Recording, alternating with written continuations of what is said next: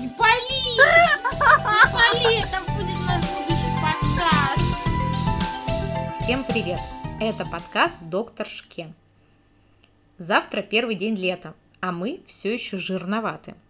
Давайте разбираться, есть ли в этом наша вина или, возможно, спихнуть ответственность на кого-то другого. Выпуск будет посвящен тому, как физиологические особенности человека могут усложнять ему жизнь в борьбе за идеальное тело. Многие люди считают, что прибавка и потеря веса – это все о силе воли и калориях, но ситуация обстоит чуть-чуть по-другому. Допустим, вы перепробовали персональные тренировки, спортзал, консультации диетолога. Вес уходит, но потом быстро возвращается. В чем же дело? Ответ может быть прост. Это резистентность к лептину. Хорошая новость состоит в том, что изменив свое поведение, можно с этой ситуацией справиться. Но об этом чуть-чуть попозже. А вначале я вам расскажу историю о том, как этот гормон открыли и за что он отвечает. В начале 1950-х годов в Америке в лаборатории неожиданно появилась мышь. Она очень сильно отличалась от остальных, так как была достаточно жирная. И лаборант сперва подумал, что она беременна, но Затем при детальном осмотре выяснилось, что мышь мужчина и никогда не был беремен. Это животное ело в три раза больше, чем остальные. Часами стоял возле стойки еды и между приемом пищи был достаточно инертен. Еще тогда возникло подозрение, что животное мутант, то есть у него имеются какие-то генетические особенности, которые делают его таким. Но какие именно, было неясно. Ученые выдвигали сотни различных гипотез, но ни одна из них не подтверждалась.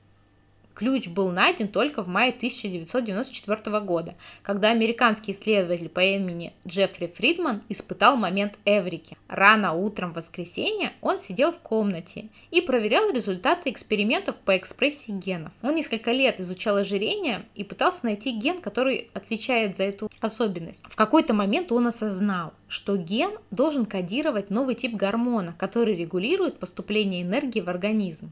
Фридман и его команда назвали гормон лептин от греческого слова лептос, что значит тонкий. Лептин по факту это небольшой белок, который вырабатывается жировыми клетками. В мозге он связывается с рецепторами в гипоталямусе. Это крошечная часть нашего мозга. И влияет на наше насыщение. По факту лептин действует как блокатор голода. Если много жира, значит много лептина. Соответственно, не нужно тратить время и энергию на поиск пищи, поэтому чувство голода притупляется. Если же наоборот, жира мало, значит мало лептина, значит чувство голода становится высоким. И на этом месте существует две ситуации. Первая ситуация – это когда врожденный дефект этого гена. Соответственно, нет гена, нет гормона. Нет гормона, нет тормозных реакций. Обычно такие дети, они уже рождаются с нарушением пищевого поведения, и эта ситуация обнаруживается в раннем возрасте, назначается терапия.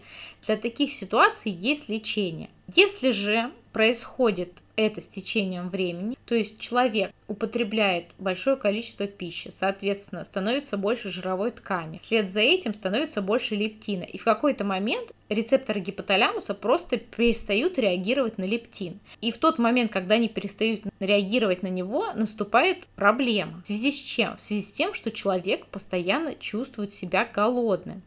И с этим связаны постоянные срывы с диет, потому что это чувство практически нереально преодолеть. Этим обуславливается именно трудность у таких людей в снижении веса.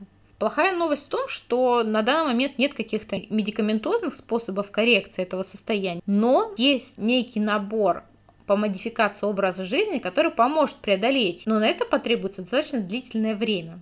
Во-первых, нужно ввести в свою жизнь физические упражнения. Регулярные физические нагрузки, они все равно увеличивают сжигание жира, что в свою очередь приведет к снижению выработки лептина и течением длительного времени ваша чувствительность к лептину восстановится. Тут тоже надо соблюдать адекватность, не перерабатывать. Почему? Потому что супер нагрузки могут привести к стрессу, что вас в будущем демотивирует продолжать. Второй момент – это модификация своего пищевого поведения. Проблема в том, что надо изменить пищевое поведение надолго, то есть навсегда.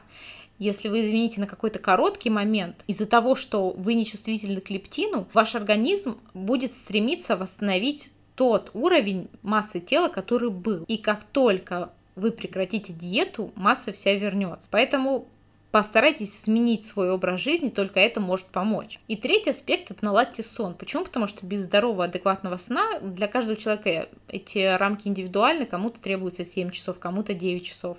Но без здорового сна вы не сможете ни делать упражнения, ни соблюдать диету, потому что отсутствие сна – это стресс, стресс – это повышение выработки кортизола, повышение выработки кортизола – это повышение аппетита. И накопление жира также в области живота.